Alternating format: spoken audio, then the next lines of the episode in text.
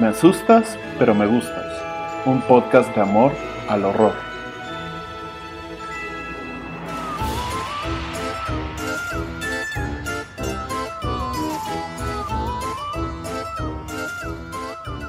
La vida, cara.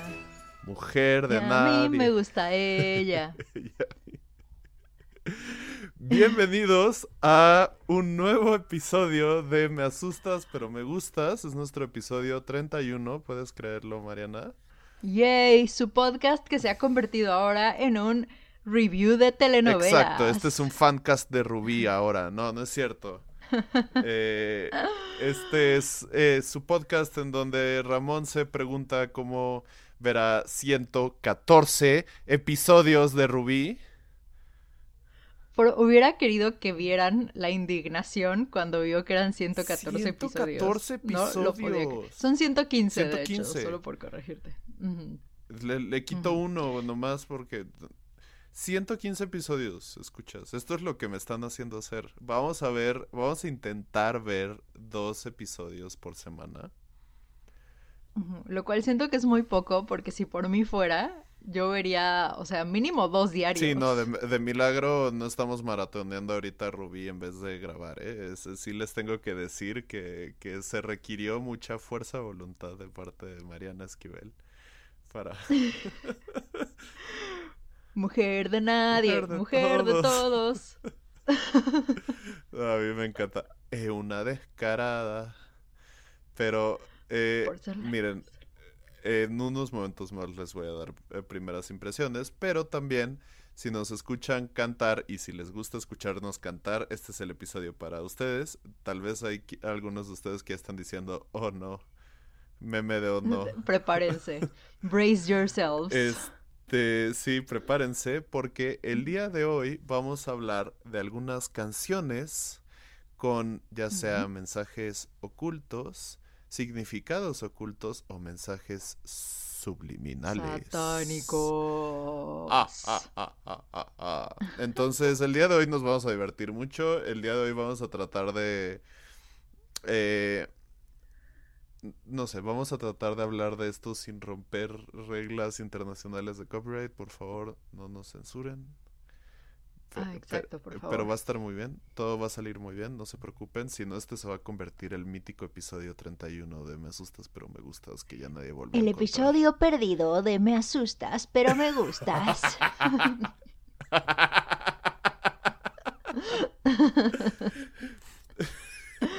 Ay, sí, como quisiera que yo hubiera como, como algunas teorías Creepypasta de nosotros. o algunas teorías como de las que vamos a hablar hoy, que es como de verdad cuánto tiempo tiene la gente, algunos recuerdos muy mágicos. Eh, pero sí, va a estar muy divertido el episodio de hoy. Pero entonces empezaremos, eh, ahora en vez, o, o- o por lo menos este episodio, nos vamos a saltar un poquito el chisme porque vamos a inaugurar nuestra nueva sección de Ramón Ramón B. Rubí. Rubí. Yay. Pues bueno, para quienes sean nuevos en el podcast y no tengan idea de qué está pasando, hace unos cuantos episodios salió el tema de telenovelas mexicanas y eh, estábamos platicando de las Marías por alguna razón y yo dije que siempre había querido que Ramón viera a Rubí conmigo porque Rubí también es una telenovela icónica, ¿no? Y curiosamente yo crecí y mi mamá no nos dejaba ver telenovelas, o sea, siempre fue un tema que no, en, en mi casa no se veían telenovelas. Pero, eh, pues ya creciendo, obviamente tenía amigos a quienes les gustaban mucho. Que por cierto, aprovecho para mandarle un saludo a mi queridísima amiga Viri, que nos, me dijo esta semana que es muy fan del podcast. Ay, Mi amiga desde la prepa. Muchos abrazos. Sí. Y, y bueno, ¿no? Alguien, mi amigo Toño, Toño de la Rosa, es súper fan de Rubí. Entonces yo me acuerdo que eh, cuando estábamos, yo estaba creo que en la prepa ya cuando salió Rubí. A él le encantaba, o sea, estaba obsesionado. Y como desde entonces me, me quedó como la espinita. Y la empecé a ver y bueno, no entendí, entendí la obsesión, entendí el ícono en el que se convirtió Bárbara Mori como esa villana que es, que es Rubí. Y pues bueno, aquí estamos con Ramón haciendo que vea esta joya de la cultura popular mexicana. Y llevamos la asombrosa cantidad de Dos, Dos. episodios. Episodios. Entonces, hasta ahora lo que está pasando, para quienes no tengan idea, Ruby se trata de una chica que es súper, súper guapa, pero pobre. Y ella siente que por ser tan guapa está destinada a una vida mucho mejor. Ella siente que su belleza le va a ayudar a escalar socialmente sin importar a quién se lleve entre las patas, ¿no? Por eso, y, em, bueno, em, pasan como muchas cosas intensas. Eh, hasta donde vamos ahorita, apenas estamos conociendo a los personajes. Ruby tiene una amiga que es su mejor amiga, que se llama Maribel, y Maribel, es muy rica. Ay, Maribel. Pero Maribel está muy acomplejada porque a raíz de un accidente de coche tiene eh, una como discapacidad en su pierna. Y, y Ruby aprovecha esas inseguridades de Maribel para hacerla menos. Entonces, eh, en eso vamos y para posicionarse como la única amiga que la quiere y respeta por quien es, ¿no? Exacto. Excepto ahora que llegó el noviezazo, que estaba diciendo, eh, dije, ah, él está hablando como si estuviera ocultando un acento y estuviera, y le está saliendo un acento diferente por tratar de ocultar su acento. Y sí, efectivamente, este... El galán es Sebastián Rulli, que es, argentino y eh, obviamente naturalizado mexicano y como que Ramón sí nota mucho que intenta ocultar el acento argentino. Yo la verdad nunca me había dado cuenta. Me, distrae mucho eh, porque habla, lo voy a tratar de eh, imitar y seguro también me va a salir una cosa terrible. Disculpas de antemano Sebastián Rulli. Disculpas de antemano Sebastián Rulli, yo sé que escuchas este podcast y estás invitado cuando tú quieras hablar de Rubí. Este, pero, pero es algo así como, no, sí, bueno, yo estoy como, sí, sí, sí, y es como, ¿eres español? ¿Eres mi rey? ¿Eres eh, argentino? ¿Qué eres? Pero fuera de eso, tengo que decir, eh, sí, o sea, ¿y por qué estamos hablando de Rubí en un podcast? De, terror. Este podcast también es mucho de, de cuánto amamos la cultura popular de este país, que muchas veces cruza con lo paranormal y también hablamos eh, de eso eh, con desde relatos de la noche hasta eh, lo que la gente cuenta hasta lo que la gente cuenta hasta el episodio antepasado que fue de Mujer Casos de la Vida Real y seguro que en algún momento me voy a armar uno de La Rosa de Guadalupe. Pero hay, hay, hay, muchas cosas muy interesantes. Lo que le está diciendo Mariana es que yo creo que Rubí, más que cualquiera de, de estas otras series, me va a radicalizar. Ramón y yo estábamos hablando de cómo el verdadero enemigo es el capitalismo durante es el toda capitalismo. la telenovela. O sea, porque, porque sabes que, o sea, tal vez en ese entonces era como, ay, Rubí, porque eres así? Y sí, efectivamente, hay muchas cosas que es como Rubí, chill, por favor, chill. Oye, pero dime si no, o sea, como en, en, el primer capítulo estás viendo a Rubí y obviamente el, todo el primer capítulo es como enseñarte por qué es esta chica súper eh, irresistible, ¿no? Entonces está vestida con una súper minifalda, ombliguera, o sea, muy principios de los 2000, por supuesto. Sí, moda muy de... Y no, no se te hace que es idéntica a Megan Fox en Jennifer's Body súper parecida. ¿Verdad? Es como la misma estética. O sea, entonces para mí Ruby es la Jennifer de, de la telenovela, es como una especie de horror mexicano, nada más aplicada así en 115 episodios en vez de una, una sola película que es Jennifer's Body. Entonces moriré en esa convicción de que Jennifer's Body está basada en Ruby. ¿Sabes qué? Cada vez lo veo más y cada vez voy entendiendo que efectivamente sí es terror porque vamos entrando todos a su maraña, a su telaraña. Es terror eh, social, o sea, Jordan Peele se queda corto. Ajá. Jordan Peele, seguro tú también viste Rubí, porque de lo que trata Rubí es de que una persona pobre a, a quien eh, constantemente le están diciendo, ja, ja, ja, ja, ja, no puedes pagar la universidad porque eres pobre, ja, ja, ja, ja, ja, vas a tenerte que ir a una escuela pública. ¡Gasp! ¡Escándalo! Ojalá,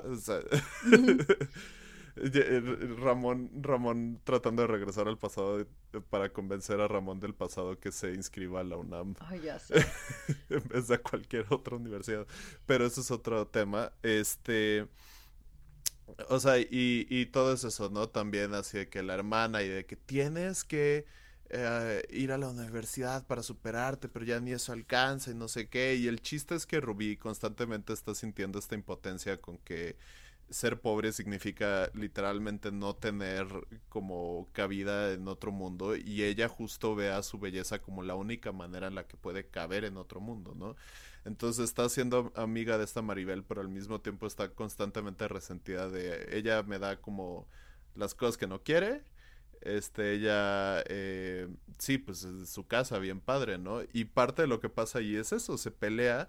Lo primero que hace al llegar a esa casa es pelearse con la otra persona eh, que no es de la misma clase social que Maribel. O sea, la única otra persona que es de la clase social digamos, en términos muy burdos de Rubí, se pelean los dos, eh, porque pobres contra pobres. Es que hay cosas, o sea, podríamos hablar toda la hora de Rubí, no es el punto del podcast, pero hasta ahora, como podrán ver, ya estamos muy clavados. Y yo cada vez, digo, yo la disfruto porque amo el chisme, pero también, o sea, me, voy dando cuenta como de todo esto, ¿no? O sea, lo que dice Ramón, o sea, es poner a pobre contra pobre, porque es Rubí contra la nana de, de Maribel eh, además también lo que decíamos es que hay muchísimo como slot shaming, o sea, todo el tiempo es como de Rubí es una fácil, Rubí es una zorra, Rubí... Rubí, ah. a duras penas se medio besó con alguien en el segundo episodio. A, duras penas, ajá, y nada más por quedarse a dormir en casa de Maribel, como es guapa, ya todo el mundo anda asumiendo que se está acostando con todos, y así, entonces, no sé, yo sé que Rubí es una maldita, pero no puedo evitar que me caiga bien. O sea, me, me, queda claro que es maldita, pero sí, justo es muy. Es, eh, también hay algo que dices como: sí, Rubí, tú revélate, cómete a los ricos, deja de hacer esta guerra de pobres entre pobres. Así es, entonces. este... Sí, te digo, es un, es un eh, Jennifer's Body con terror social. O sea, Jordan Peele could never. esta obra. Perdón, Jordan Peele, tú también estás invitado al podcast. Pero este. Eh, lo, lo, otro que voy a decir, eh, y, la otra cosa que estamos platicando que me parece bien interesante es esto de que es una, eh, de que es como una fábula, ¿no? De que la, la, villana, la que como que medio esperas que de pronto haya algo que, que reciba ella que sea como su justicia, que es Rubí, este, pues es esta persona que no se conforma con su posición social, es esta persona que este que se siente infeliz con, lo que tiene, que no, no se... O sea, constantemente están reforzando este mensaje, ¿no? Sobre todo la mamá de por lo menos tú puedes ver las cosas que verdaderamente son valiosas en la vida.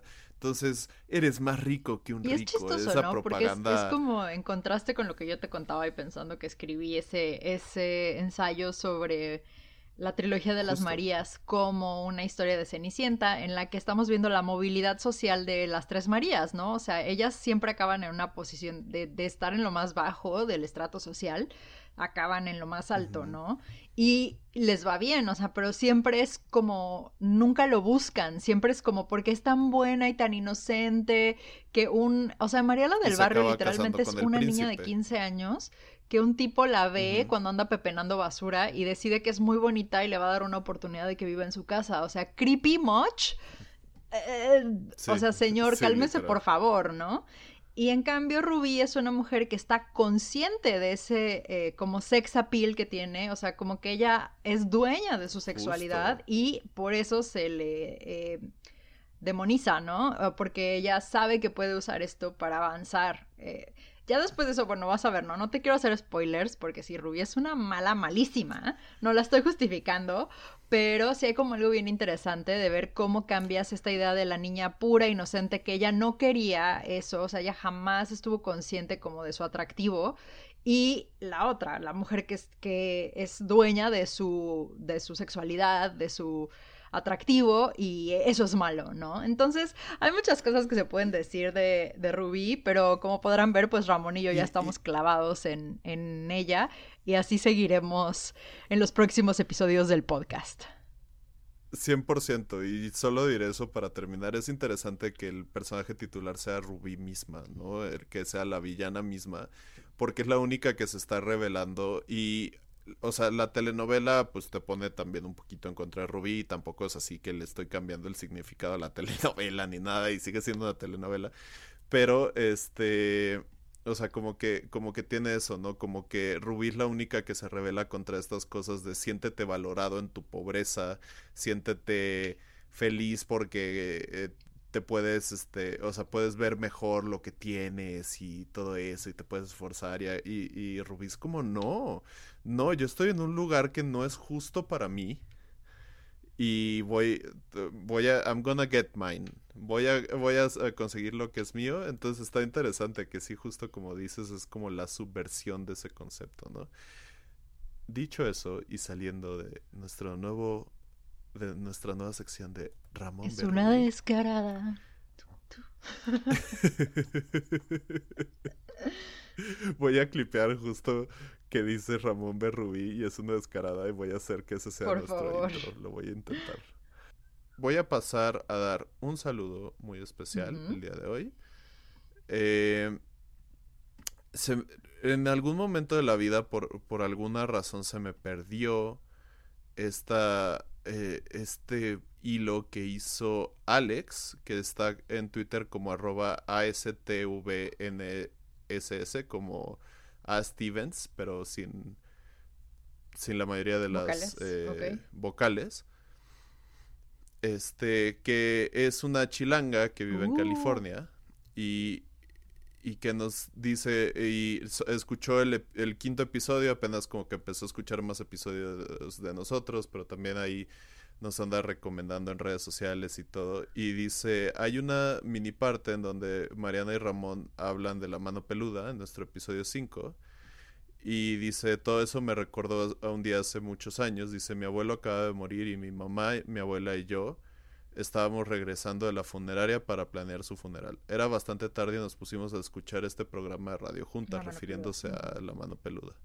Siempre nos ha gustado a las tres. Todavía hablábamos de ese día como un muy buen recuerdo y siempre nos reímos y mi abuela dice que locas, pero para mí es un ejemplo súper bonito de lo sanador que es el horror.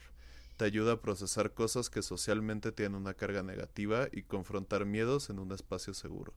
Y al final es lo que dice Mariana mucho en Me Asustas Pod, sobre cambiar nuestra idea de que la muerte es algo negativo.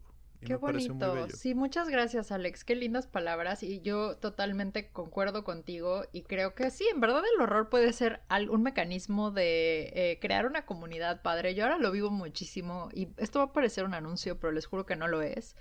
Últimamente he estado como teniendo unos momentos un poco difíciles en mi vida, eh, no, no personal con Ramón, todo está bien, no estamos al borde del divorcio, no se preocupen, pero en mi vida personal en cuanto a decisiones que tengo que tomar, de si quedarme en Canadá, de si regresarme a México, que cuál va a ser como mi futuro, y he estado muy agobiada, ¿no? Con eso. Y el avión que he hecho es se ha vuelto para mí un lugar en donde encuentro como un montón de apoyo. O sea, de repente me siento, digo, bueno, o sea, no es un sustituto para ir a terapia, ¿verdad?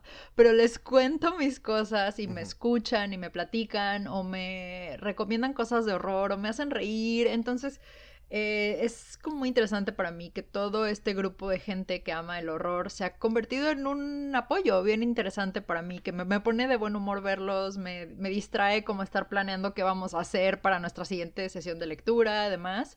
Y, y como dice Alex, también eh, para mí la mano peluda, ya les he contado varias veces, pero siempre será un vínculo con mi papá. Entonces, cada vez que la escucho es como pienso, esta historia le gustaría a mi papá, este, como que cuando pienso en volver a México, pienso en escuchar la mano peluda con mi papá. Entonces hay como muchas cosas que, que, el, que el horror puede, o sea, no, no, necesariamente tiene que estar ligado con cosas negativas, siempre, ¿no?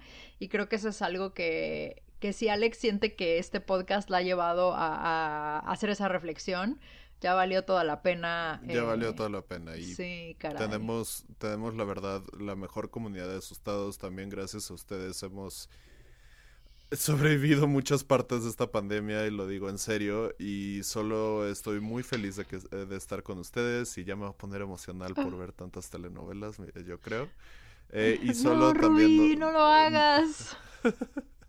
y solo también nos dijo Alex, este me encanta que me hacen sentir que estoy en México y me río demasiado. Lo acabo de oh. encontrar esta semana y ya me eché varios episodios. Y de verdad, Alex, esto nos lo mandó en abril, entonces espero que nos haya seguido escuchando.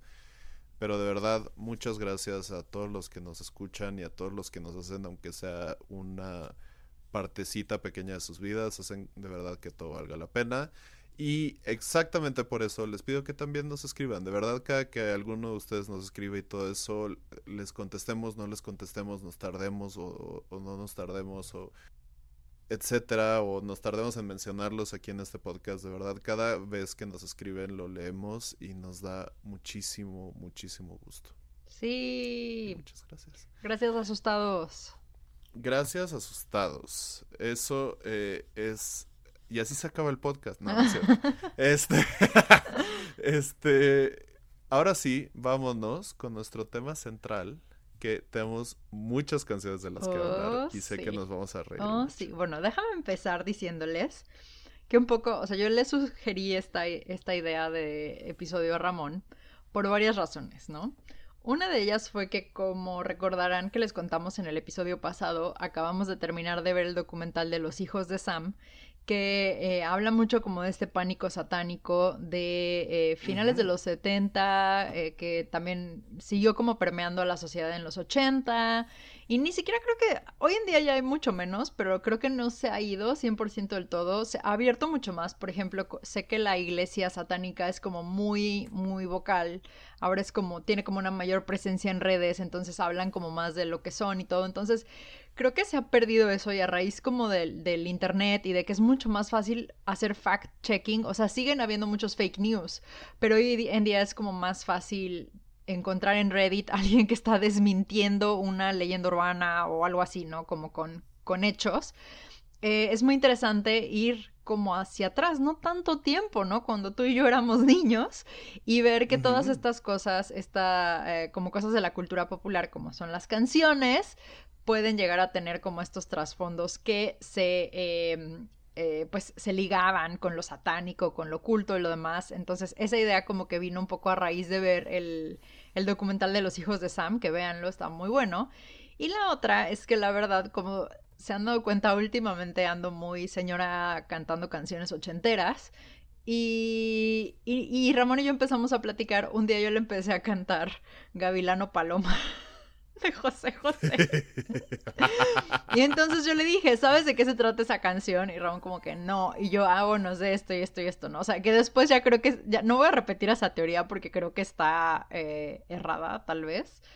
Eh, pero, o sea, yo había escuchado que Gavilano Paloma está bien. Se trataba de un hombre que se enamoraba de una persona transgénero y no sabía que era trans. O a lo mejor una drag, no sé si era trans o drag.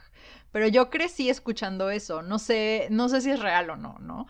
Pero yo se lo repetí a Ramón y como que se me hizo muy raro que Ramón dijera de qué estás hablando, ¿no? Si para mí era como de todo, todo el mundo lo sabe, Ramón. O sea, Gavilano Paloma. O sea, no hay como pierde, ¿no?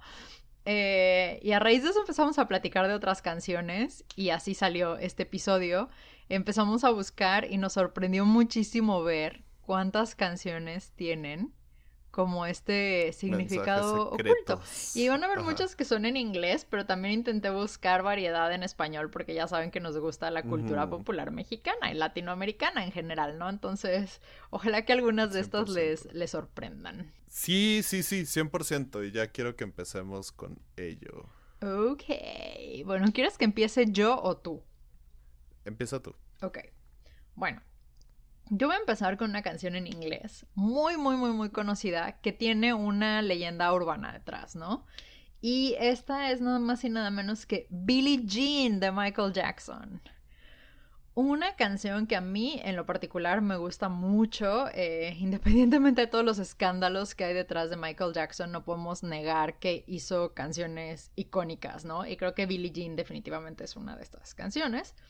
Y resulta ser que hay toda una leyenda urbana en la que no sé si ustedes le han prestado como atención a la, a la letra de la canción, y eh, en teoría Michael Jackson dijo que la escribió pensando en las groupies que tenían los Jackson Five, ¿no? Hace mucho, mucho tiempo.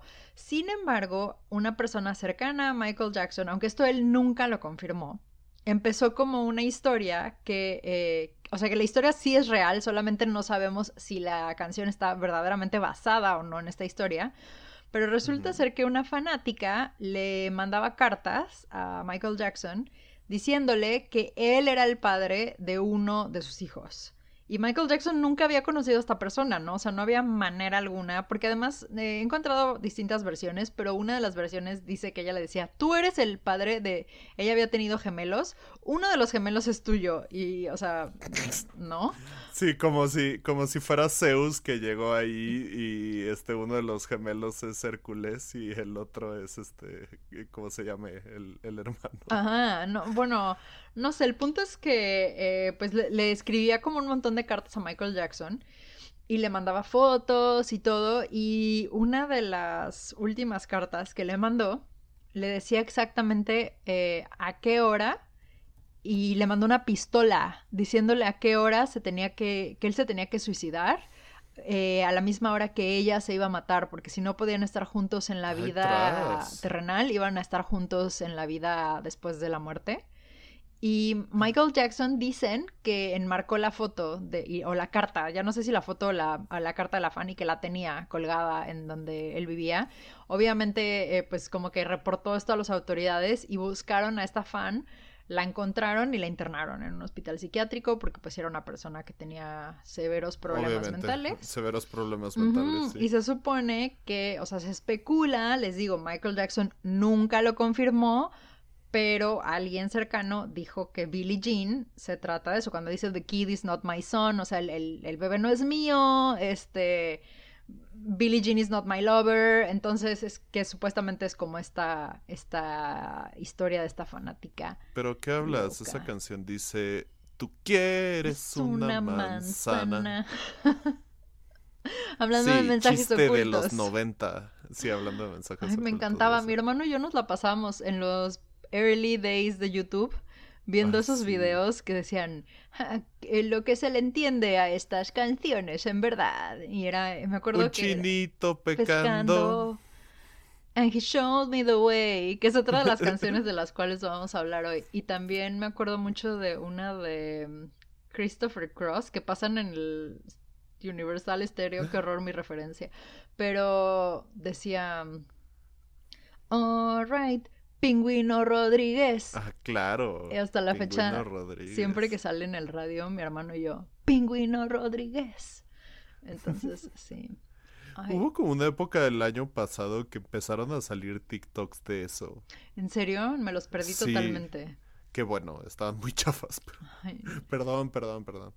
Pero, pero sí, este, como que de pronto esos chistes vuelven a ciclar. Pero Son siento muy que nuestros escuchas, pero muy inofensivos. Nuestros escuchas jóvenes han de estar diciendo de qué están hablando estas personas. Tal Estos vez. vejastros. Si necesitan una explicación, díganos y hacemos, buscamos los videos en YouTube y se los dejamos en nuestro Twitter o algo para que entiendan de qué estamos hablando. Busquen, busquen la palabra pingüino Rodríguez, y les va a salir. Sí, y quieres una manzana, Billie Jean. Quieres una manzana, Billie Jean, pero. ¿Qué es una manzana? Bueno, esa es mi primera canción. ¿Quieres seguir tú?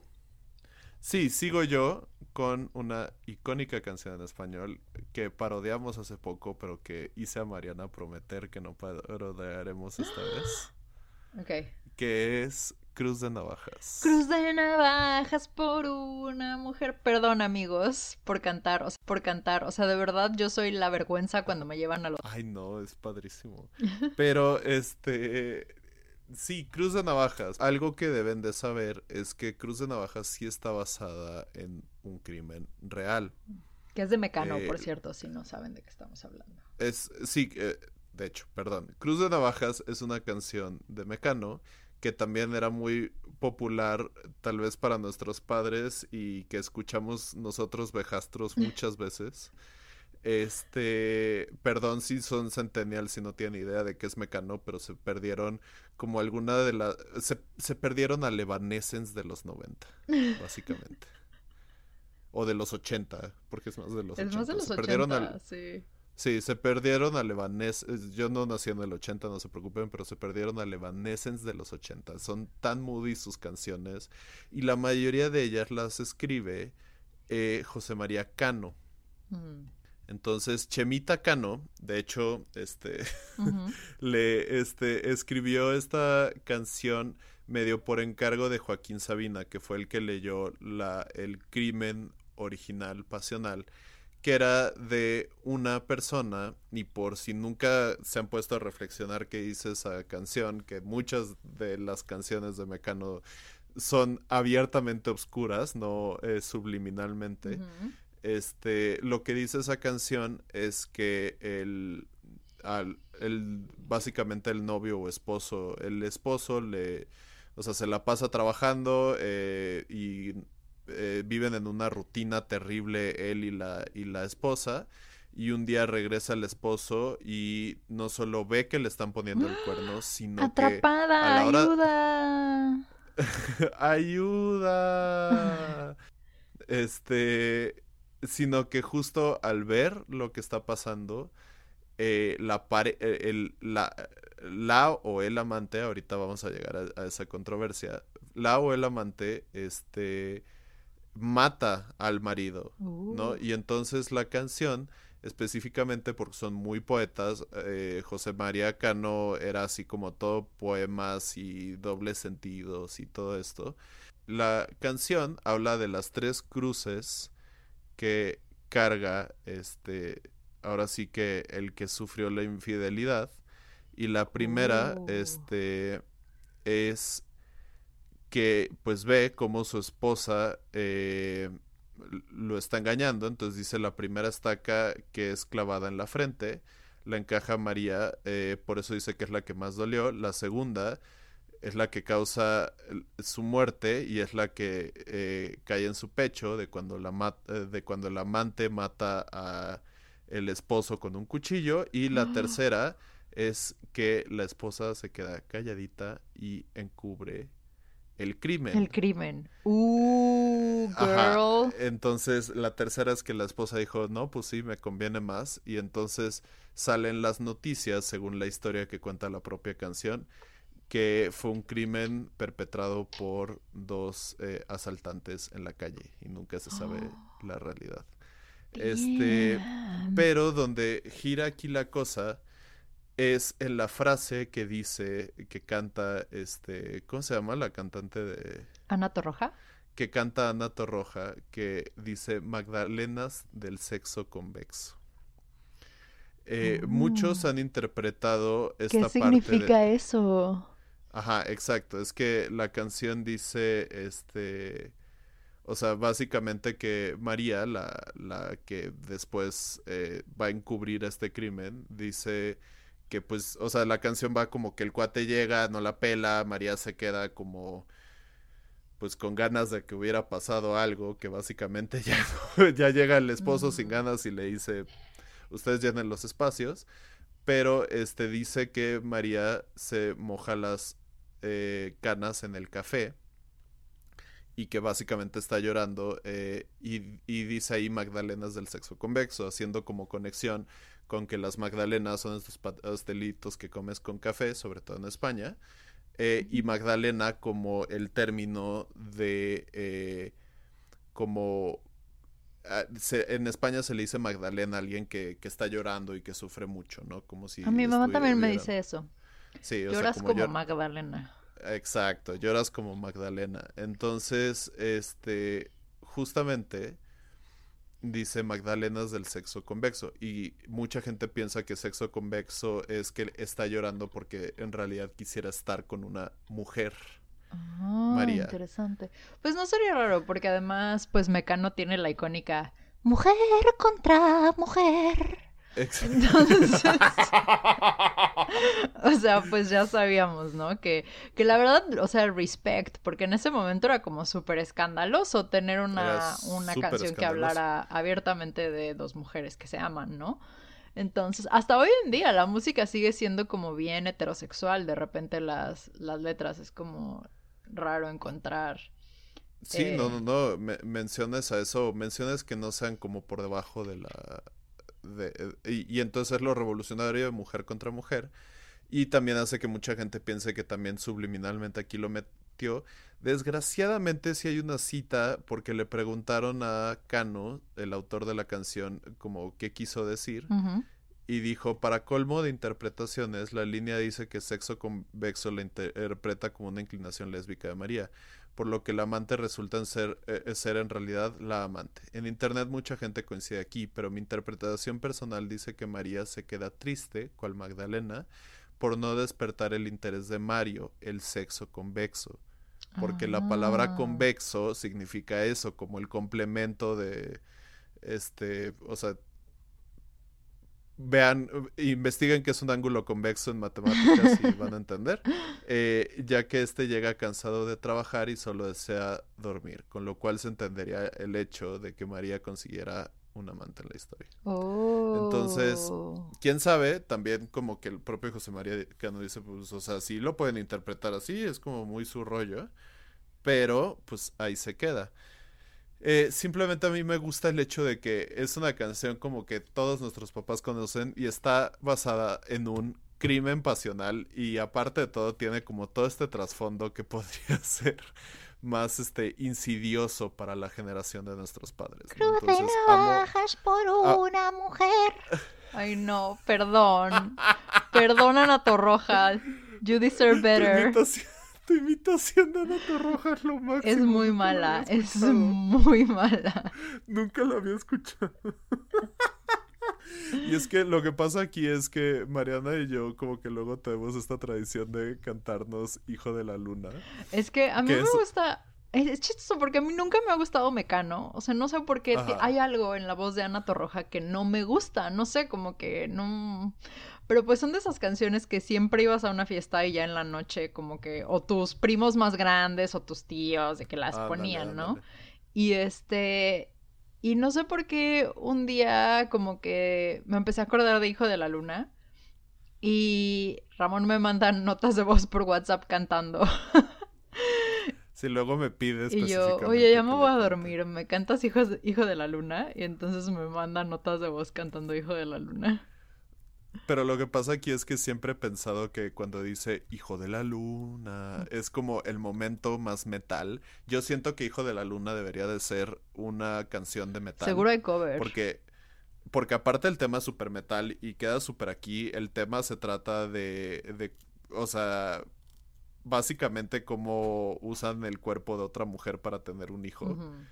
Un hijo que estás trasplantando de su cultura, literalmente de eso se trata, solo que es la luna, Ya ¿no? sé. Está puesto como algo más Y esotérico. que después matan a la pobre mamá porque el hijo es rubio y... Ajá, matan a la mamá porque el hijo es rubio, entonces tiene como todos esos elementos de Mecano que es al parecer crimen pasional, eh, relaciones prohibidas y, ah, Ya sé qué onda. y este temas sociales, ¿no? Pero eh, cuando llega esa parte de Hijo de la Luna, eh, Hijo de yo la como luna.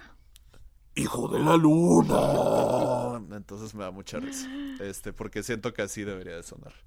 Moving on, ¿cuál es tu siguiente canción? Ok, bueno, mi siguiente canción, la verdad es que eh, mis análisis no están tan a profundidad como los tuyos, ya me siento un poco mal. Es de la Mm. única que hice análisis a profundidad, las demás las voy a mencionar por encima. Es también, tiene una leyenda urbana atada a, a esta. Y esta me acuerdo mucho de mi hermano, porque los dos como que la... No sé, creo que la primera vez que escuché esto estaba con él y desde entonces como que se nos quedó grabado. Y es una canción que se llama eh, Love Roller Coaster, Ro- Roller Coaster como eh, montaña rusa del amor. Y quienes la cantan son los Ohio Players. Y la canción viene en un disco que se llama Honey. Y este disco es icónico por su portada. Este disco salió en 1975. Seguro lo han escuchado porque... Roller, roller coaster of love.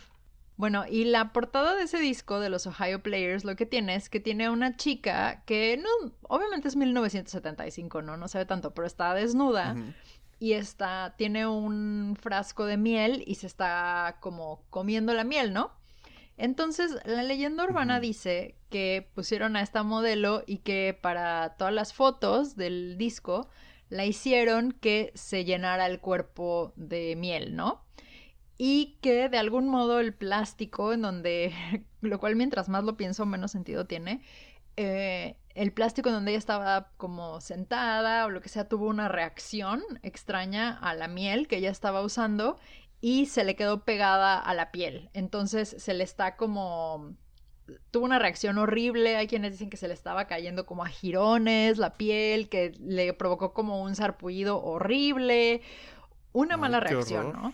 Y supuestamente mientras estaban haciendo esta sesión de fotos, al lado, de cuenta, estaba el estudio de grabación en donde estaban eh, los Ohio Players grabando esta canción, que es Love Roller Coaster, y que por ahí te mandé un video que puedes como poner, a ver si lo escuchan nuestros asustados, pero se dice que esta chica entra obviamente histérica, porque pues como modelo y como cualquier persona quieres preservar tu salud, tu piel eh, intacta, y el manager de la banda, para hacer que no arruinara la grabación, la mató.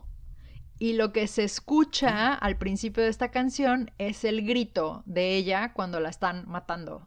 Y entonces eh, se escucha, si ponen mucha atención, sí se escucha como un grito en el, en el fondo de la canción. Ahí va.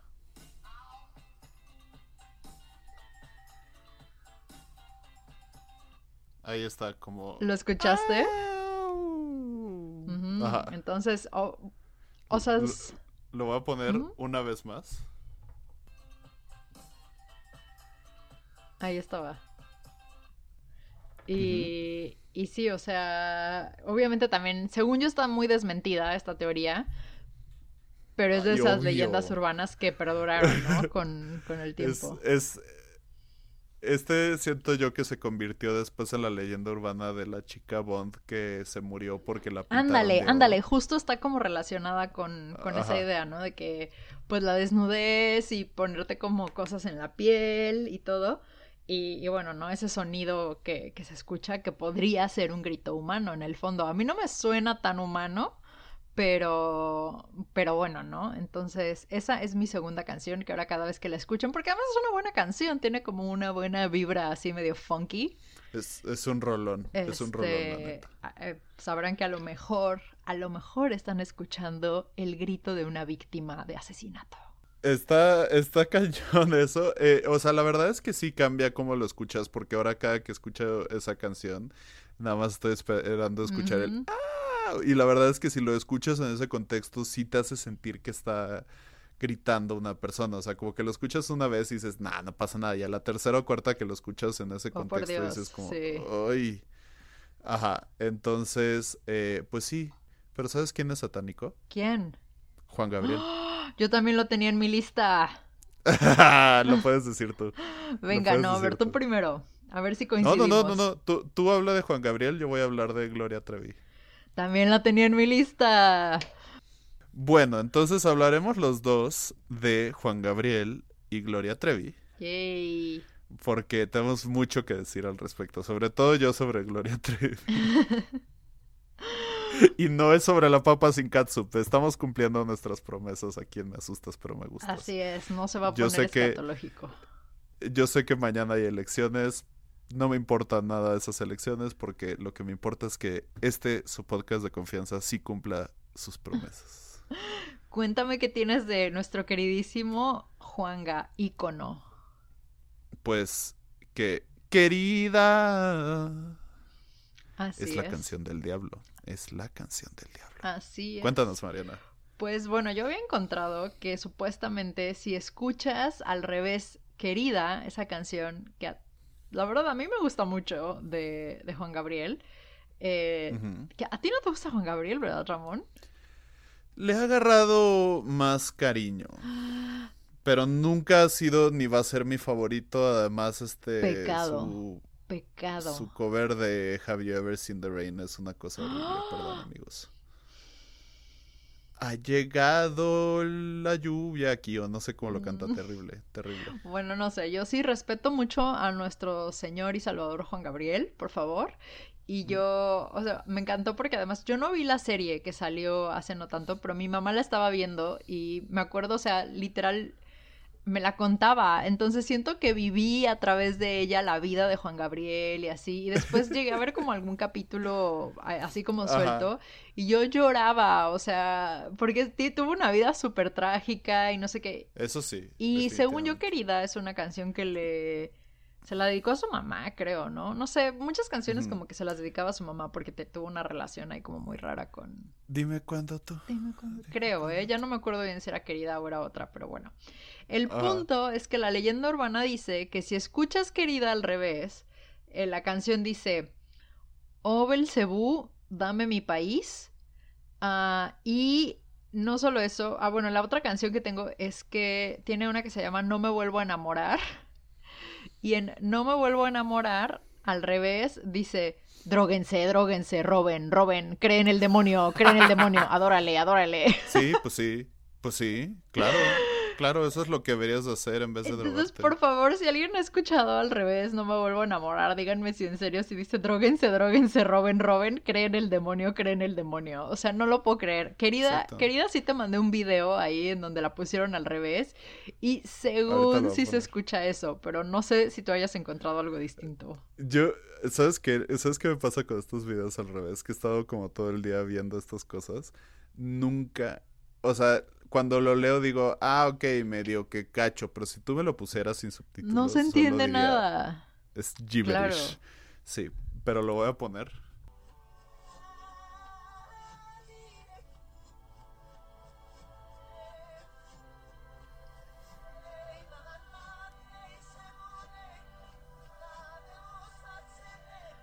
Ok, lo que acaban de escuchar según es Ven, ven, Satanás Belcebú Dame mucha gente. Yo no escuché nada. Medio entendí según Belcebú, pero porque es la única palabra que estaba ya pensando. Pero no, no, no le entiendo nada de eso, no sé.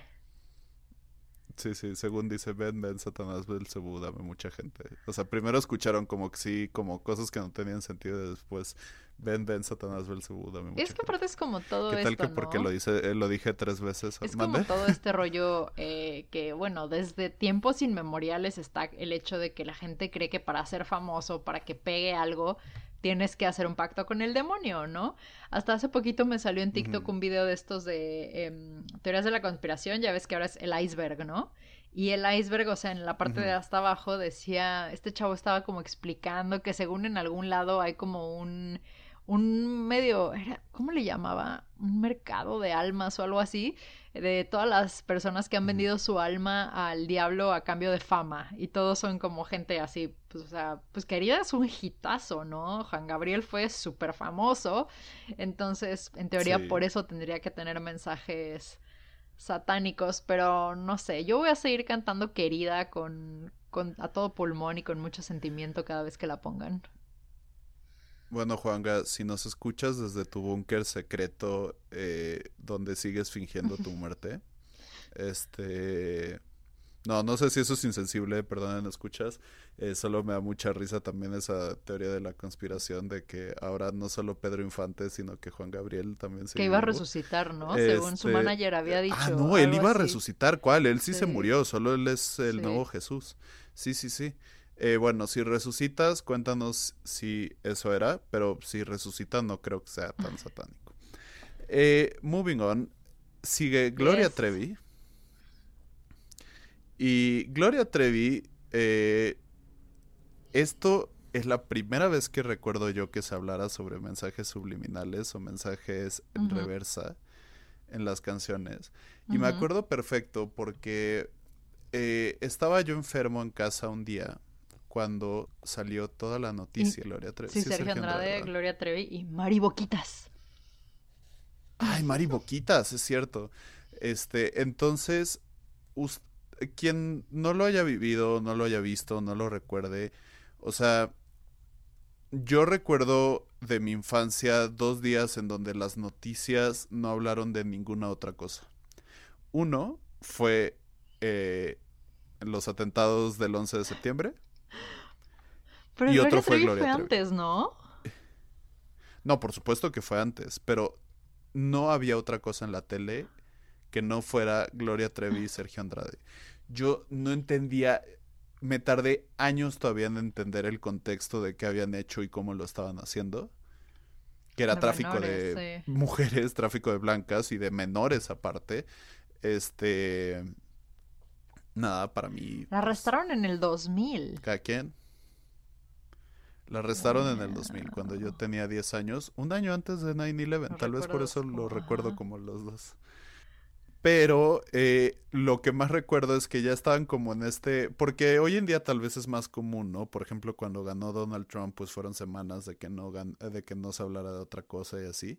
Pero entonces en esta sobreanalizar de los medios, yo vi esta parte de que, de, y pues eh, ahora estamos viendo que algunas de sus canciones podrían tener mensajes subliminales, ya de que estaban llenando espacio porque necesitaban decirte algo en lo que tenían noticias de reales sobre el caso. Fue nuestro O.J. Simpson, me acabo de dar cuenta. es nuestro O.J. Simpson mexicano todo esto, ¿va? Este, pero entonces, mientras se seguía toda la cobertura, estaban cosas como esa. Y eh, creo que en específico hablaban de la canción okay. Eso no sé cuál es, fíjate. Eh, igual y la voy a poner por acá. Eh, también hay otro que habla que dice que es la canción Ya no en el disco Tu Ángel de la Guarda. Entonces también ahí viene como para decir, ay, es un ángel de la guarda y en realidad es como uh. satánico. Pero en esta de psicofonía se supone que es todo un mamotreto si lo pones al revés. No les, les voy a poner el link al video, este sí no les, le voy a poner play. Pero eh, invertida, según esto dice, caído por ti desde el cielo, ahí la luna llenó males, ahí resbaló el árbol a mis pies. ¿Todo eso dice invertido? Sí, no, espérate. Eh, la, lo que la que seré corona interverbal, le, la seguiré y es por eso la misoginable. Salimos porque hoy Utileo no se va a aparecer. Ahí el dragón, dragón la luz se lleva por el leviatán, ahí es, ahí no existís, soy maybe una mala, una ama, sí, eh, no lo puedo creer. Muchas más frases. Hoy, eh, pero aquí está como el bueno. Dice, hoy tú serás Lucifer, hoy serás nuevo vicio. Me encanta porque escribe vicio con ese, este video que estoy analizando. Hoy sálvame, Luzabel, bella porno, bella mata, mata el tercero, me señala el Nataol y si la mano usa.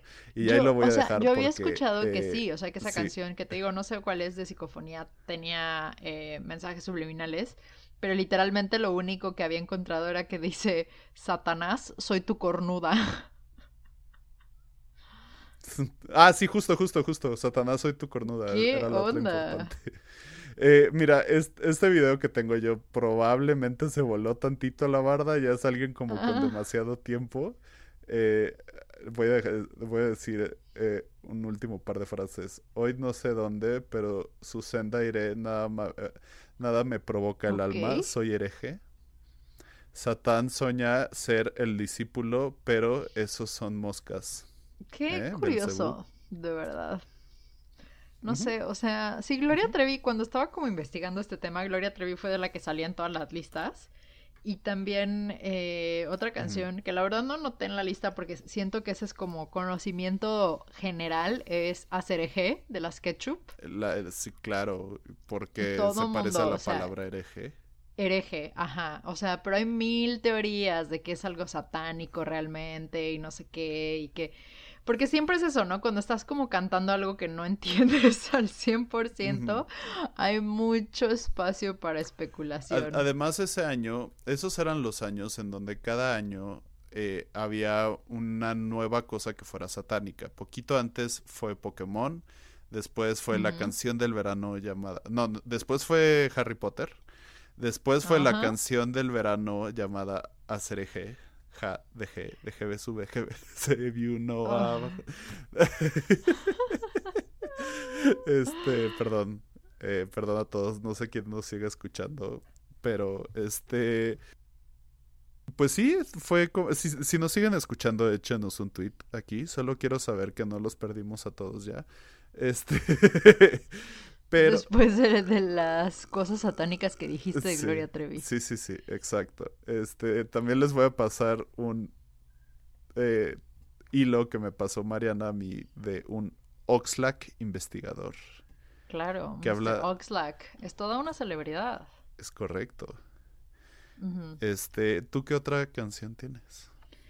Pues tengo otra que también, o sea, se ha dicho tanto de esta que igual eh, no podíamos no mencionarla en la lista y es Hotel California de The Eagles. Un chinito pescando. ¿Pescando o pecando?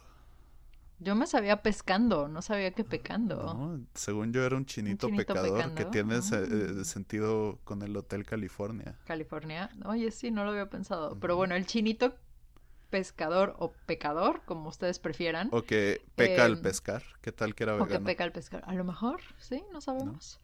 Pues esa canción que a mí me gusta tanto y que cada vez que ustedes prendan Universal Stereo está, eh, básicamente tiene muchísimas interpretaciones de lo que en verdad quiere decir, ¿no? O sea, hay desde quienes dicen que el Hotel California es como en verdad un, un hotel, digo un hotel, un hospital psiquiátrico. Y que toda esta que está habla como de las mujeres que hay ahí y de que no te puedes ir y no sé qué, es toda como una alegoría de realmente lo que ocurre dentro de un, un hospital psiquiátrico. Hasta quienes dicen que es realmente una eh, que tiene que ver igual con un culto satánico y que el Hotel California es también como un, templo satánico y que los Eagles estaban como eh, revelando, bueno, en código, toda, obviamente todas como estos secretos como de las... Eh, de las sectas satánicas, ¿no? Que no y de Hollywood sobre todo, que medio conecta con lo que hablábamos de Sons of Sam, por cierto. Vean ese documental, en serio.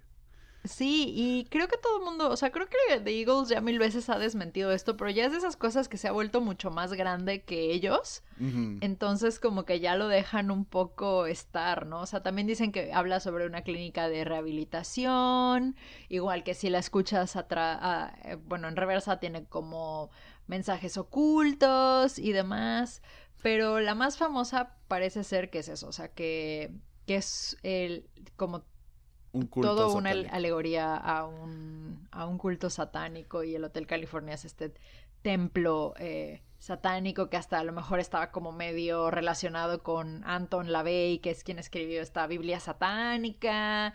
Y bueno, mm. ¿no? O sea, también porque es una letra muy críptica, ¿no? No sabemos exactamente bien de qué están hablando.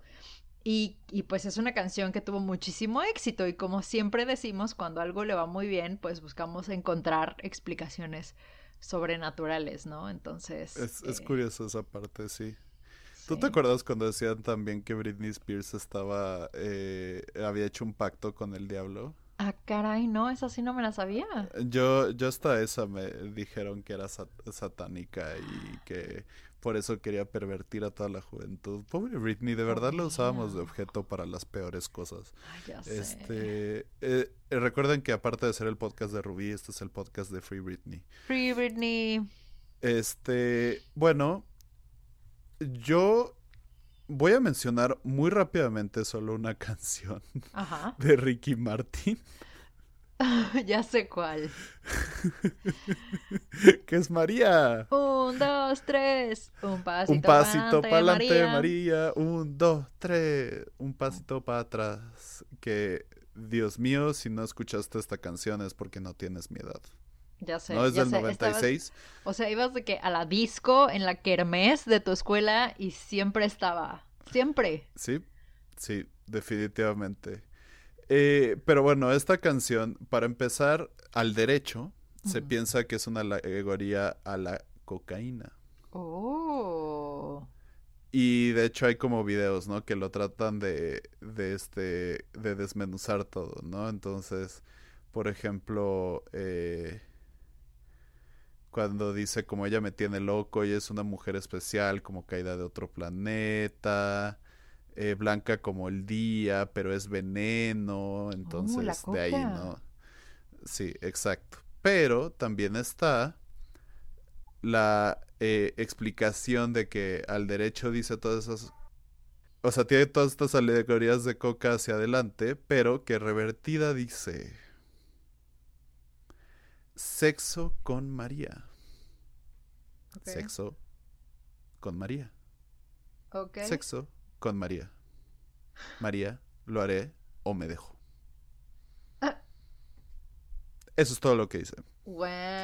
Entonces es como, órale, pues cuánto esfuerzo para algo que además no tiene sentido si conoces la historia de, Ricky, Martin. bueno, es que medio que lo intentan conectar como que al final dice, ¿cómo así me dejo? Mm. Entonces así como que igual era como, oh, quiero salir del closet al parecer. La verdad es que como que tampoco lo que entiendo con muchas de estas teorías de conspiración es como los pasos intermedios mm. de cómo pasaste a que dijera cómo así me dejo a como que es como toda una explicación de mil otras cosas. Pero sí. Wow, y esa canción me eh, gusta mucho. Sí. Y o sea, quiero aprovechar y ya voy a dejar, o sea, voy a hacer como mis últimas menciones porque quiero aprovechar para hablar sobre esa historia de los mensajes subliminales. Todo empezó con los Beatles. Ok. Eh, porque una vez John Lennon estaba drogadísimo y sin querer escuchó una de sus canciones al revés. Y dijo, wow, eso suena bien intenso. Y entonces lo que hicieron es que metieron un pedazo de música al revés en una de sus canciones. Claro, es que pensemos que antes eh, estaban estos, eh, los discos, los tocadiscos, en los cuales era mucho más fácil hacer este proceso de escuchar algo al revés, ¿no? O sea, hoy en día digo, sí, lo puedes hacer digitalmente, pero según yo es mucho más difícil ponerlo todo al revés que hubiera sido en ese momento. Exactamente, no, no, no, exactamente, o sea, y era como todo esto, ¿no? De que cómo masterizabas y estos eran de que principios de los 60 creo, no me acuerdo cuándo los Beatles empezaron a tomar drogas, solo me acuerdo que es culpa de Bob Dylan, eh, pero este, al parecer metieron una frase escondida después en una canción que se llama Rain, y de ahí empezó a que empezaron a decir que había un chorro de frases escondidas entre ellas, una que empezó la teoría de la conspiración más loca del mundo. Ok. Eh, teoría de la conspiración que hasta que si ustedes le preguntan a sus papás, probablemente sus papás saben exactamente de qué van a estar hablando, que es que eh, Paul está muerto. Ah, yo pensé que ibas a hablar de que Lucy in the Sky with Diamonds es LSD. Ah, eso está bien chafa. Sí, LSD. En realidad esa, esa es al revés, ¿no? Porque la de LSD, todo el mundo es que dicen Lucy in the Sky with Diamonds, LSD. Resulta que es porque un hijo de, de John, me parece, eh, este, puso a, a otra persona llamada Lucy en el cielo con diamantes. Y literalmente dijo, wow, eso es una canción, Lucy in the Sky with Diamonds. Pero bueno, este, Paul está muerto. Ajá. Paul está. Eh, eh, la teoría de, la conspiración de que Paul McCartney está muerto viene de que al parecer en algún momento enfermó o dejó de aparecer en, en, la vida pública un rato y dijeron que estaba muerto y que para cuando regresó ya era un doble de Paul McCartney. Uh. Que simplemente ocultaron su muerte para que no se acabaran los virus, básicamente. Ajá, exacto. Este, exactamente la misma teoría, ¿no? Entonces se supone que el Paul de hoy no es Paul McCartney, ¿no? Este, y esto viene mucho de que, según muchas personas, en una canción, eh, en dos canciones, en I'm So Tired y en la más conocida Blackbird, eh, dice Paul is dead man. I miss him. Oh, y luego me acuerdo, ahorita como que desbloqueaste un recuerdo que en la portada creo que es Abbey Road, que salen cruzando la calle Paul está descalzo, ¿no? Y entonces todo el mundo como que eso dijeron, eso es también como una señal que nos están mandando de que Paul está muerto. Y como que se hizo una super efecto bola de nieve, así cañón, y se volvió una teoría loquísima. Una teoría loquísima, se los juro. O sea, esta, mi mamá, que cero usaba, ¿sabes? O sea, nuestros papás no usaban internet, nada. Se los juro que sus papás o van, si, si como que les medio gustaban los Beatles en algún momento, saben. van a saber de qué están hablando. Mi mamá amaba los Beatles, eh, bueno, los ama hasta la fecha. Sí, este, a mi mamá también le gustan mucho, a mí me gustan, eh, la verdad sí, a mi mejor amigo Diego le encantan, te mando un abrazo Diego. Este, de ahí pasó a que se empezara a usar irónicamente y no irónicamente, ¿no? Porque empezó a pasar lo que estamos viendo ahorita, ¿no? Que si Juan Gabriel decía Belcebú y cosas por el estilo. Entonces, eh, todo el tiempo lo hacían con canciones de Ozzy Claro, pero bueno, de, de Ozzy Osbourne lo esperas. Yo siento que todo lo que sean como lo esperas, pero... Black Sabbath, Slayer, o sea, todos los que crecieron como su fama un poco dentro de lo que es lo oculto, lo aterrador, pues, o sea, obvio, ¿no? Como que no te sorprende. Sí, pero ¿sabes qué me pasa con eso? Es como, espérame, él está siendo directamente satánico, ¿por qué te lo tendría que poner Porque en es reversa? el bonus. ¿no? Es el bonus, pero me acabo de acordar de esta película de Adam Sandler en donde Adam Sandler es hijo del ajá, diablo. Nicky no sé qué se llama en inglés y que es Chicago realmente, la sí. banda más melosa que hay, la que tiene Ajá. unos Sí, que le dicen como, ay, escucha esto, y se escucha como lo que siempre estamos así, y de que Chicago lo pone al revés, y es como el mensaje Satánico, más sí. satánico, rudo de la historia, Ah. sí, este, pero bueno, eh, se supone que, eh, por ejemplo, eh, tiene una canción que se llama Bloodbath in Paradise, ¿no? Ozzy Osbourne, este, que literal va creo que como Bloodbath in Paradise y luego dice Paradise, bla, bla, pero dice como eh, palabras como Helter Skelter, que es conexión a. Charlie los Manson y, también. y todo eso, y a los Beatles también justamente, y en esa, como sabía que tenía todos estos mensajes, al revés le puso un mensaje, pero el mensaje que le puso es Your mom sells sea snails in Hull. Tu mamá vende caracoles. en un lugar llamado Hull. H-U-L-L. Ok. Ok. Ajá. Tu mamá vende caracoles marinos en Y Hull. sabes que es como súper chistoso que también ahorita hablando de esto estoy como desbloqueando más y más eh, recuerdos. Cuando yo iba en cuarto de prepa, mi primer año de la preparatoria, yo, después de que toda la vida había estado en una escuela chica, me cambié a una prepa grande. Toda la vida estuve en escuelas católicas, hasta la universidad fue la primera vez que no. Pero en la Ujú. prepa, eh, pues teníamos orientación vocacional, ¿no? Con una señora que nos ponía documentales de los 80. O sea, todavía me acuerdo del, del documental que nos puso sobre cómo nos iban a dar enfermedades de transmisión sexual, no importaba lo que hiciéramos, que la única manera era abstinencia. Y Ah, sí. nos puso también un documental justo sobre los mensajes satánicos en la música. Aunque no lo creas, nos puso un documental. Y me acuerdo Ay, que Dios salía Queen con Another One Bites the Dust. Tururún, Ah, claro. tun. Y decía, la ponían atrás y decía. I like to smoke marihuana. I like to smoke marihuana.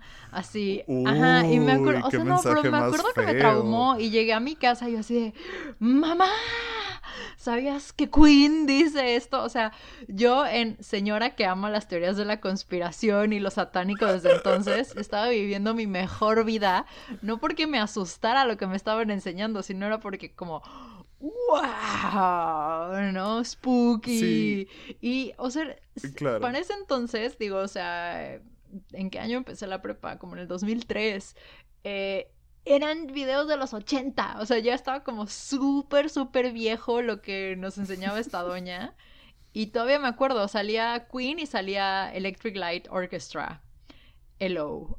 Eran los dos que- Ah, que, salían. Pues es que, ¿qué crees? Que creo. Electric Light Orchestra también tiene una canción con mensaje subliminal. A Uh. propósito. Ese sí no me acuerdo qué decía, la verdad, el de Electric Light Orchestra. Porque como que en ese momento no conocía sus canciones, pero Another One Bites the Dust, o sea, la escuchaba en el radio cada rato, Claro. ¿no? En, en Universal Stereo. Sí, exacto. Electric Light Orchestra es una de esas bandas que tal vez no conoces, pero que seguro has Sus escuchado. canciones, sí, seguro. Eh, y si han visto Guardianes de la Galaxia Volumen 2, definitivamente han escuchado su canción porque es la del inicio, es la que va tan tan tan tan tan tan tan tan sun is shining in the sky. Tarararararara. Ujú. Pero ellos justo tienen una canción que se llama Fire on High Ujú. y la gente, por cosas como lo de Freddie Mercury, ya lo tenían asociadísimo con que en reversa había mensajes subliminales. Eh, entonces, ellos en reversa pusieron la música es reversible, pero el tiempo no. Regresa, regresa, regresa. Uh.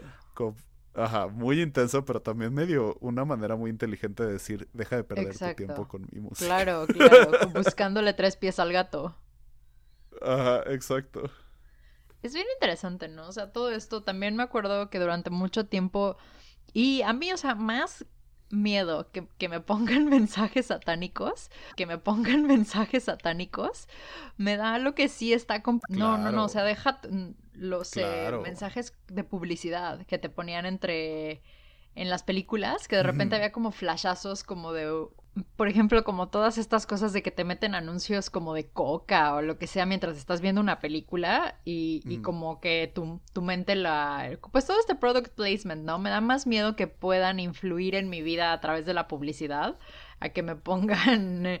Eh, Decide to Smoke Marihuana en una canción de Queen, ¿no? Pues Entonces, eh, no sé, me hace muy curioso, pero la verdad es que no deja de ser como interesante ver que hay gente que le dedicaba tiempo a esto. A mí me encantan las teorías de la conspiración. No las compro todas, pero me gusta mucho y me gusta como pensar que, que le podemos agregar como esta capa extra spooky a nuestra vida, ¿no? Entonces, si a ti te gusta pensar que cada vez que tus tíos están en la borrachera cantando querida, realmente están adorando a Belcebú, o sea, pues bien por ti, ¿no? O sea... Sí. No, no va a afectar a nadie, justo como tú dices. O sea, porque, ¿sabes? no, no existe Big Marihuana. Bueno, o sea, ya existe porque medio que sí hay una industria legal de marihuana en Estados Unidos, pero en ese tiempo no existía una industria de eso y justo más preocupante eh, todo eso, más preocupante por ejemplo lo que hizo la industria del azúcar para evitar que el azúcar se considerara como la razón principal de las calorías y de que engordas.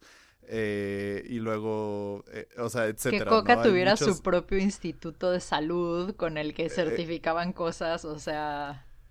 Exacto, que por ejemplo el, índice de masa corporal, y, y, esta es la definición que se usa todavía hoy amigos, se redefiniera, para empezar eso se definió hace muchísimo tiempo y se redefinió hasta que se hizo un estudio pagado por la industria de la dieta de Estados Unidos y eso fue lo que hizo que redefinieran el índice de masa corporal y de la noche a la mañana en Estados Unidos y por consiguiente en el resto del mundo había eh, millones más de obesos y este personas con sobrepeso. Porque cambiaron los parámetros para venderte Porque cambiaron los parámetros para que pudieran decir. Sí.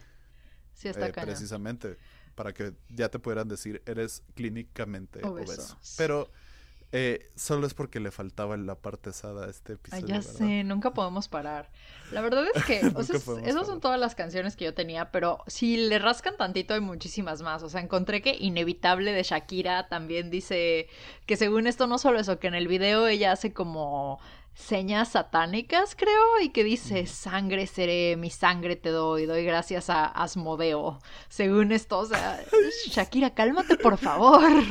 No. Qué perdón, se me hace súper bobo todo esto, justo por, lo mismo. Es como, ¿por qué gastarían tanto esfuerzo en, hacer eso? Sí. Pero... Eh, y también hay otras con mensajes medio ocultos, ¿no? Que empezamos con eso. Eh, la canción con el mensaje más directo, pero que casi nadie sabe o casi nadie cacha, es esta canción de Born in the USA de Bruce Springsteen. Born in the USA. I was born in the USA. Me choca esa canción. Pues esa canción está diciendo Born in the USA sarcásticamente, amigos. Se trata sobre la guerra de Vietnam. Lean la letra. Todo ah. es de cómo un veterano de Vietnam le está yendo horrible, no solo porque vio cómo murió un chorro de gente en una guerra que no tenía sentido, sino porque regresó a que toda la sociedad lo hiciera menos. Y que los gringos la usan como un rollo de... de... Todo el mundo lo usa. Orgullo. Sí, me acuerdo un episodio de este programa de estos... Eh, tres señores raros eh, de Top Gear. Ah, sí, claro, este, cuando van a Vietnam y la ponen y andan en una motocicleta con la bandera gringa y todo, o sea, sí, sí, sí. Y, y se les perdió la ironía de que esa canción se trata de cómo Vietnam tiene razón. Sí, definitivo. Básicamente. Sí. Entonces, hay muchísimo Si yo fuera gringa, realmente mi, mi himno de orgullo sería Party in the USA de Miley Cyrus. Por supuesto, es el único himno verdadero. Todos los demás son malísimos. No sé si te acuerdas de esta de And I'm proud to be an American. Ay, sí. Because at least I know I'm free. Es como, a ver, entonces lo único importante de, de ser estadounidense es que eres libre, como si no hubiera libertad en 200 otros países. Y, y estás diciendo, o sea, hay muchas cosas con mi, con mi país, pero por lo menos sé esto, ¿eh? Por lo menos sé que soy libre. Es la única ventaja de ser estadounidense según esta canción. Es muy ridículo. Me da mucha risa. ¿Sabes? Ahorita que estaba como pensando con canciones así icónicas que tienen mensajes subliminales, estoy sorprendida de que en mi lista no hubo ninguna de Luis Miguel. Yo también. Siento que, siento que tiene que haber alguna. Siento que. Por supuesto. Yo creo que está como que muy bien oculto. En, en un par de años van a salir como así cosas como en el comercial de Corona de Luis Miguel puedes ver cómo hace esto y lo vas a conectar con que Charles Manson, ¿sabes? este eh, todo gracias a la serie que está volviendo a agarrar tracción. O ya acabó, quién sabe. No, eh, esa serie la, nueva temporada, creo, ¿no? Sí, esa serie sufre de que ya la gente no lo puede llegar a discutir en la oficina y Ramón agradece. Ay, tú porque eres un hater. A mí, la verdad, sí me gustan las canciones de Luis Miguel. No voy a. Yo cada vez me acepto a mí misma como señora siento que ha sido como un proceso interesante. porque cuando Ramón, bueno, Ramón y yo empezamos a andar en un momento en el que yo ya había dejado atrás mi identidad metalera. Pero quienes no lo sepan, ah. durante una gran época de mi vida, yo era una niña gótica dark. Algún día, si se portan bien, les puedo enseñar algunas de mis fotos de cuando tenía MySpace y me vestía de negro con medias y guantes de red y tenía el cabello rojo y así, ¿no?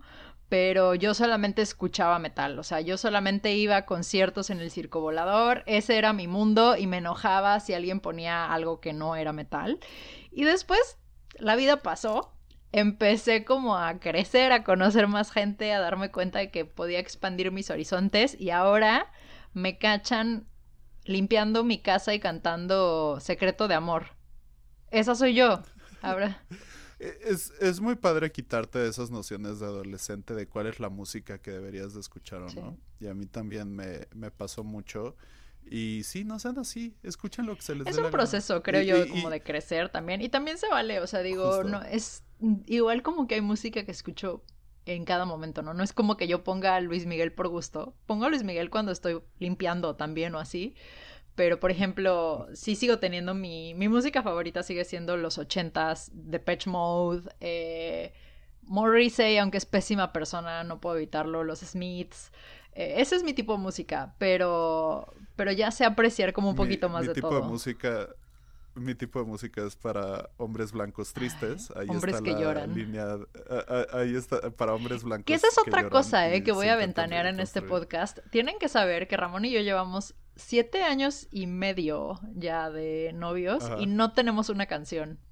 Porque no nos gusta la misma música. Mariana, ¿de qué estás hablando? Si no. tenemos una, pero no la voy a mencionar. No. No. Ramón dice que nuestra canción es Firework de Katy Perry. no, espera, nos van a cancelar. No, me niego. O sea, Ramón dice que el día de nuestra boda va a cantar Firework. Esa es la única otra canción sobre orgullo estadounidense que, que, que tiene mérito. No. Lo acabo de pensar. Like the ya no me acuerdo por qué empezó. Empezó como un chiste y ahora ya se ha, permanecido aquí eh, para atormentarme. No me acuerdo ni cómo empezó el chiste. Me imagino que literalmente estábamos viendo este. Es que también yo me burlaba mucho de cómo hacía algunas rimas Katy ah, Perry y creo que ahí empezó a, porque unconditional.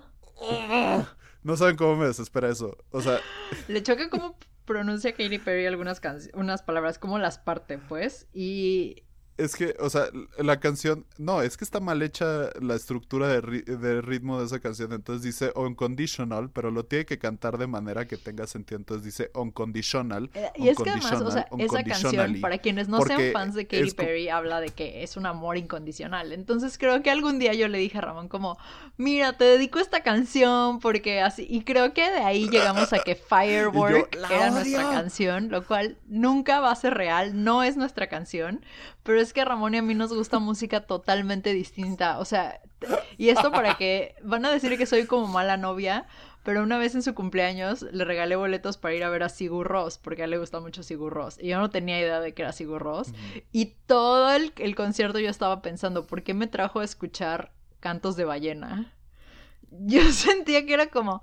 Ah, Esa es una crítica justa. Esa es una crítica justa. Eh, insisto, he, he, abierto, igual que Mariana, mucho más mis eh, nociones de la música y de que lo que me pasa con Luis Miguel, regresando a Luis Miguel, es que odio su voz. Sí, canta increíble, bla, bla. ¿Qué te odio pasa? su voz. Odio su voz. Odio escuchar a alguien cantar con una papa en la boca todo el tiempo cantando amar. Como, si no supiste amar. No, no canta así Luis Miguel. Lo odio. Perdón, yo sé que la, eh, que la mitad de ustedes se va a desuscribir. Yo me, por yo me esto, estoy desuscribiendo ya.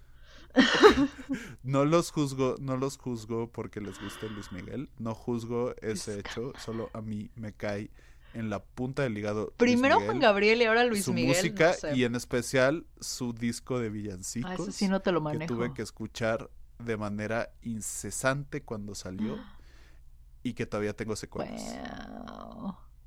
Sí. Entonces, con eso cerramos el episodio Con de hoy, tus creo. opiniones impopulares. Con, con la mitad de suscriptores que con lo que empezamos. es. Y exponiendo que no tenemos Pero- una canción y que no es Firework de Katy Perry. No. Like the- You just have to ignite No. No. and let fly. A menos de que tenga un mensaje subliminal satánico, si la escuchas al revés, me niego a que sea nuestra canción. Ok, va a tener que ser algo de Chicago ya. Nada, eh, vamos a pasar entonces al Mexfile.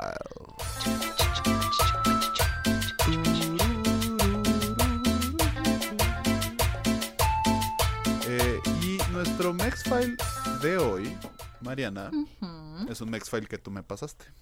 Ok. Eh, y es el bebé Jesús de Tlalpan. Jesús.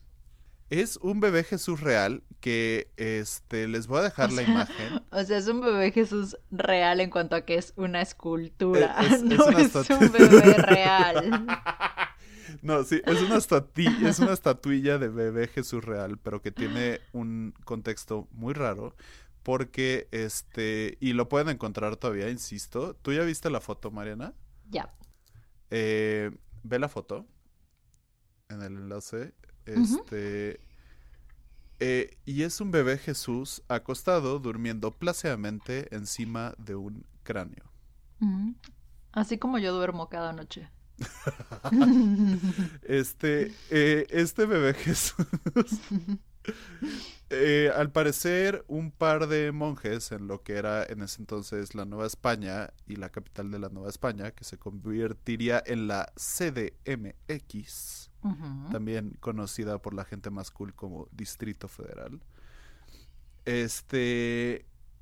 Iban eh, en camino a Desierto de los Leones, al parecer. Este, y escuchan lloriqueos. No sé si, no, más bien. eh, iban, iban en camino a otro convento y eh, lo que ahora es eh, Xochimilco, Santiago Tepelcatlalpan, iban por este camino, estaba completamente desierto y empiezan a escuchar unos lloriqueos como de bebé. De- deciden ir a investigar la cueva y en esta cueva es donde se encuentran esta estatuilla que al parecer es de origen eh, europeo de eh, Baby Jesus durmiendo plácida y pacíficamente encima de un cráneo. As one does. Este, se acercan y el agua empieza a brotar alrededor de esta estatuilla. Entonces Oh. ellos en su camino desierto de pronto encuentran un manantial de agua en donde había una estatuilla. Ellos hacen ahí un seminario eh, de padres salesianos que después de hecho se convierte en un sanitario de tuberculosis al parecer. Como en un hospital, con- ¿no? Ajá, con un hospital de tuberculosis. Eh, y ahorita en ese lugar hay una, un vecindario, el vecindario Niño Jesús, en Xochimilco, Tlalpan. Gran nombre. Tomen un shot cada vez que Ramón dice Niño Jesús en este episodio. Niño Jesús, ya sé. Este, pero ya no sube el agua, eh, o desde hace mucho no sube el agua en ese lugar, porque el sistema de aguas de la Ciudad de México, pues ya jala toda esa agua para la metrópolis, ¿no? Arruinándolo todo Este- como siempre la civilización. Es correcto. Entonces, esta estatuilla, básicamente la rifaron Ok. Entre, entre eh, lugares de la iglesia, entre este, conventos de la iglesia. Eh, y se lo quedó al final, después de varios procesos, el convento de San Bernardo. Oye, o sea, pero la parece- estatua apareció así de la nada. Literal, escucharon el llanto del niño y cuando llegaron... Llegaron, y estaba la estatua en el suelo y, al- y y brotó el en agua. cuanto la ven, eh, ajá, y en cuanto la ven brota el agua. Entonces fue como un llamado del niño Jesús, shot, este, para que brotaran el agua, ¿no?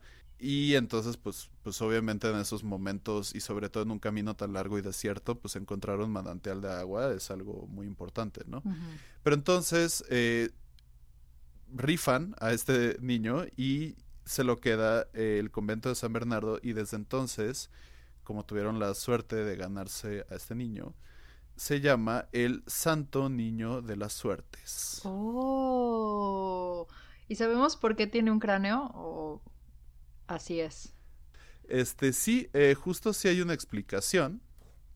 Dice que representa, eh, es una ima- imagen simbólica que representa el dominio de Cristo sobre la muerte. Durante el Oh. periodo barroco, las imágenes del niño Jesús eran creadas eh, de esta manera, en la que como que su pasión, muerte y resurrección podía ser como vaticinada, ¿no? Entonces sabías que iba a morirse, pero iba a hacerse, eh, eh, iba a conquistar la muerte, ¿no? Mm. Entonces esta clase de imagen en el periodo barroco se hizo más o menos eh, popular. Ok. Pero es una imagen muy extraña. Sí, sí, este, en el, en el artículo que te mandé como sugerencia para el, el Mexfile de esta Ajá. semana, también me llamó un poco la atención. Digo, no lo leí a fondo porque sabía que te tocaba prepararlo a ti, pero eh, dicen que obviamente está el, que el hecho de que tenga la calavera ha hecho que algunos fieles lo conecten con la Santa Muerte. Entonces que de repente van y le empiezan a ofrecer como estatuillas de la Santa Muerte y las personas de este convento que mencionaste, obviamente, como ustedes sabrán, la Iglesia Católica está en contra del culto a la Santa Muerte. Súper en contra. Y entonces le dicen a la gente así como de, este, si sabes que la Santa Muerte no es como que oficialmente reconocida, pero está interesante, ¿no? Ver cómo ambas devociones, a raíz de que hay un cráneo de por medio, se están como uniendo, ¿no? Está, está padrísimo, eso es, es una reflexión padrísima. Y entonces, eh, con eso cerramos otro Mexfile. Cuéntanos si ya lo Muchas conocían. gracias. Cuéntenos si ya lo conocían. Muchas gracias por escuchar. Recuerden que nos pueden recomendar más Mexfiles. Todavía tenemos algunas recomendaciones en measustaspod.gmail.com o en nuestros handles de Instagram, Twitter, etcétera, etcétera, etcétera, arroba Y measustaspod. recuerden, nada tiene de especial. Dos mujeres que se dan la mano. Perdón, Ana Muchas Torroja. gracias. Nos vemos. Bye.